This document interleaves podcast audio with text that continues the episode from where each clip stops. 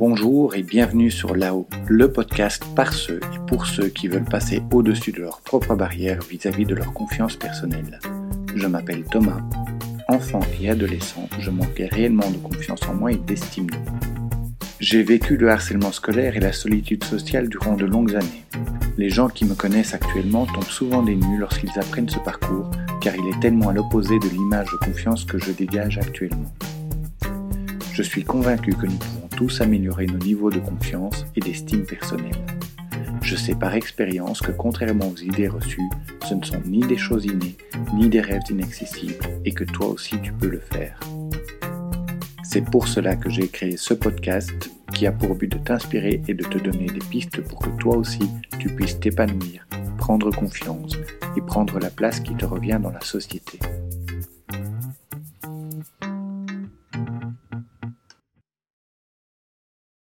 T'es-tu déjà demandé avant d'entreprendre quelque chose? Que vont-ils penser si j'échoue? As-tu déjà accepté de rendre un service alors que tu n'en avais en réalité pas envie? As-tu eu l'impression de devoir être parfait pour être digne d'être aimé? Te mets-tu une forte pression pour atteindre en permanence un haut niveau d'excellence? As-tu parfois l'impression de ne pas être assez doué? Si tu as déjà rencontré l'une ou l'autre de ces situations, c'est parce que tu étais aux prises avec la peur de décevoir. Avouons-le, nous avons tous déjà ressenti ce sentiment. La peur de décevoir et de ne pas être à la hauteur est présente chez la très grande majorité d'entre nous. Et si la peur de décevoir n'était que l'expression de croyances limitantes Que se passerait-il si tu acceptais de te libérer de cette peur Si tu acceptais d'être simplement toi-même? C'est ce que nous allons voir ensemble. Mais avant cela, si tu écoutes ce podcast, c'est que les sujets de confiance en soi et d'estime de soi t'intéressent. Alors n'hésite pas à t'abonner ou à t'inscrire à la mailing list pour être prévenu de la sortie de chaque épisode. D'où vient la peur de décevoir? La peur de décevoir est la conséquence de peurs plus profondes, la peur de l'abandon et la peur du rejet. Ces deux peurs sont principalement différentes par le contexte dans lequel elles surviennent. La peur de l'abandon survient au départ quand le lien affectif est rompu par l'absence de l'être aimé. Souvent, elle trouve sa source dans la toute petite enfance. Dans les premiers mois de notre vie, nous dépendons pleinement des adultes qui nous entourent pour manger et pour nous déplacer. Nos parents sont là pour subvenir à nos besoins primaires et pour nous apprendre les premières interactions interpersonnelles. Durant cette période, nous dépendons pleinement de leur présence et de leur disponibilité. Ce n'est que progressivement que nous apprenons à gérer l'absence ou l'indisponibilité de nos proches. Petit à petit, nous apprenons à intérioriser la présence et l'affection de nos proches. Nous apprenons à ne pas ressentir leur absence comme un abandon ou comme un retrait d'amour définitif. Cette phase est cruciale car si elle ne se fait pas harmonieusement, il s'installe en nous un sentiment d'insécurité. Si nos parents disparaissent de notre vie, ou si les contacts que nous avons avec nos parents lorsqu'ils sont présents ne sont pas de qualité, nous vivons un abandon réel ou ressenti comme réel. Les effets sont multipliés sur le parent et le parent oedipien, donc du sexe opposé à l'enfant. Mais cette peur peut aussi apparaître un peu plus tard, à la suite d'une absence traumatisante, telle un abandon, la séparation des parents, une adoption, un décès ou même une hospitalisation prolongée. Et plus tard, lorsque quelqu'un ne nous accorde pas suffisamment d'importance à notre goût, notre peur de l'abandon se réveille. La peur du rejet remonterait à une période où tout être humain dépendait de la meute ou du clan pour survivre, pour se défendre et pour se nourrir. À cette époque, notre sécurité primaire était assurée par l'appartenance au groupe, il était donc primordial d'être accepté et reconnu en son sein. Le rejet, c'est lorsque nous sommes encore en contact avec l'autre, ou qu'il y a encore une possibilité de contact, mais que l'autre ne veut plus ou nous donne l'impression de ne plus vouloir de notre présence à ce côté. Et pour chaque événement que nous vivons, nous nous demandons si nous ne risquons pas d'être rejetés pour une parole ou pour une action. La peur du rejet et la peur de l'abandon ont une grosse influence sur la peur de décevoir. Face à ces deux peurs, nous pouvons développer différents schémas comportementaux. Nous pouvons nous refermer sur nous-mêmes, partir du principe que nous ne pouvons pas compter sur les autres, car ils ne sont pas fiables. Nous pouvons chercher le contrôle, manipuler et maîtriser les situations pour ne pas avoir à affronter nos peurs. Nous pouvons nous saboter, faire des choix qui nous amènent à revivre cette situation de rejet ou d'abandon, pour confirmer ou pour renforcer la croyance que nous n'avons pas de valeur. Et enfin, nous pouvons croire que la solution pour ne plus risquer ni rejet ni abandon est de se conformer en tout point aux attentes perçues ou imaginées de l'autre. C'est ce dernier schéma comportemental qui est à la source de la peur de décevoir. Il nous fait craindre de ne pas être digne d'affection si nous ne collons pas suffisamment au souhait de l'être aimé. Seule la perfection nous assure l'acceptation et nous met à l'abri de tout jugement négatif. Et pour éviter de souffrir, nous allons déployer beaucoup d'énergie pour nous faire accepter de nos proches, pour être l'oreille attentive que les autres espèrent, pour nous intégrer au mieux et pour être le meilleur soutien possible, quitte à jouer un rôle, quitte à ce que cela se fasse au détriment de nos valeurs. La peur de décevoir nous plonge dans le doute et met à rude épreuve la vision que nous avons de nous-mêmes.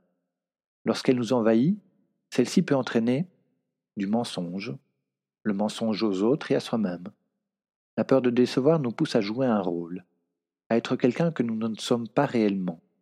Petit à petit, on s'enferme dans ce personnage, au point de ne plus distinguer notre personne réelle de notre personne adaptative, au point de museler notre personne réelle derrière ce personnage. Cela peut aussi entraîner un processus de dévalorisation. Jour après jour, on s'astreint à des exigences de plus en plus élevées on cherche la perfection. Cette perfection dépend de critères subjectifs qui résultent de notre parcours et de nos contacts avec notre entourage familial ou professionnel. Et à chaque échec, on s'en veut. On a le sentiment de ne jamais en faire assez, de ne pas être assez compétent, pas assez intelligent ou pas assez aimable. On se met à croire que nous ne sommes pas à la hauteur des espérances des autres, et c'est là que la dévalorisation commence elle peut encore entraîner des angoisses. Comme cette perfection ne sera jamais atteinte, le doute s'installe, puis il s'amplifie. On se projette dans des schémas qui entretiennent le doute. Et la moindre épreuve de la vie quotidienne devient alors source d'angoisse, de peur. Peut aussi entraîner l'anxiété sociale. À force de scruter les autres en espérant déceler ce qu'ils peuvent attendre de nous, nous commençons à redouter leur regard et leur jugement. Mais aussi, comme nous sommes tous le centre de notre propre univers, nous ne pouvons pas faire autrement que de voir le monde de notre propre perspective. De ce fait, par effet miroir, plus on scrute les autres, plus on a l'impression que les autres nous épient et nous décortiquent. Petit à petit, l'idée de se retrouver avec des gens autour de soi devient un véritable calvaire. Je te propose maintenant quelques pistes pour minimiser cette peur de décevoir. Relative à la situation. Quand tu es anxieux et que tu imagines le pire des scénarios catastrophes, tu pars perdant. Car tu te mets toi-même des bâtons dans les roues. Tu ne crois pas en toi. Tu peux par exemple faire l'exercice de te positionner en spectateur. Cherche à analyser la scène ou la situation comme si tu la voyais d'un point de vue extérieur. En observant de la sorte, tu pourrais être moins influencé par les émotions de l'acteur, c'est-à-dire toi en train de vivre ou d'anticiper l'événement. Repère tes croyances limitantes. Demande-toi ce qui a pu instiller ces idées et remets-les en cause. Tes proches t'ont-ils fait des critiques ou des remarques répétées à ce sujet? Est-ce que ces critiques étaient réellement justifiées? As-tu vécu un échec qui t'a fait croire à ces limites? Est-il possible que tu aies extrapolé une généralité à ton sujet sur base d'un événement isolé? Si tu as vécu plusieurs échecs similaires, As-tu vécu ces échecs comme une possibilité d'apprendre et d'évoluer, ou juste comme une confirmation de tes premières impressions?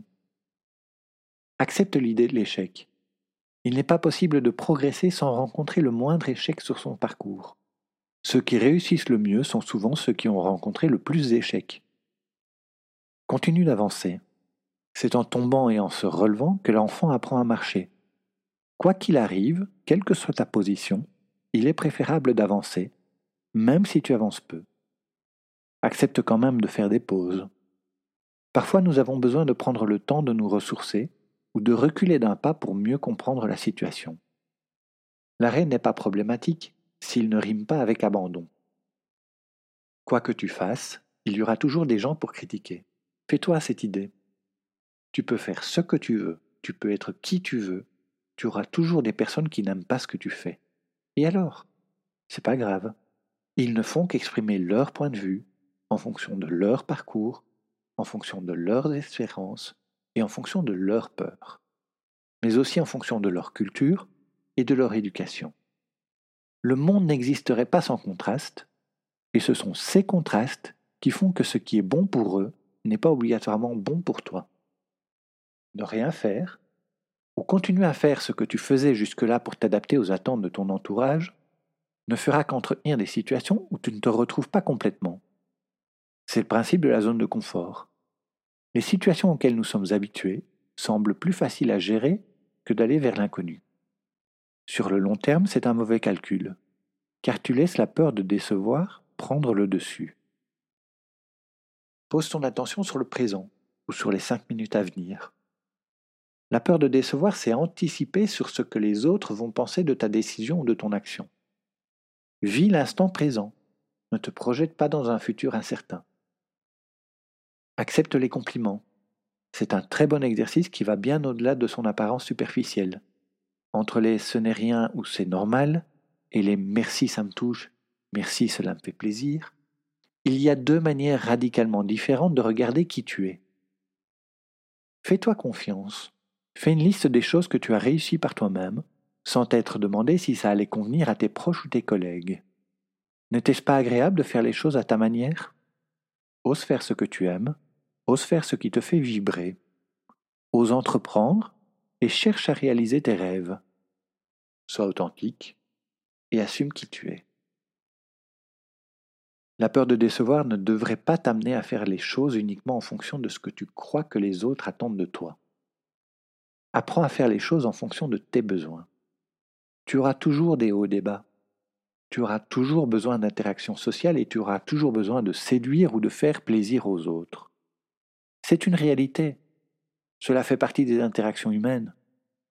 Mais tu peux apprendre à être moins dépendant de ce besoin de séduire, au sens large du terme. Sans pression externe, apprends à vivre avec tes qualités et tes défauts, avec tes fiertés et tes ratés. Tu peux être toi plutôt que de faire pour les autres, être toi plutôt que d'avoir.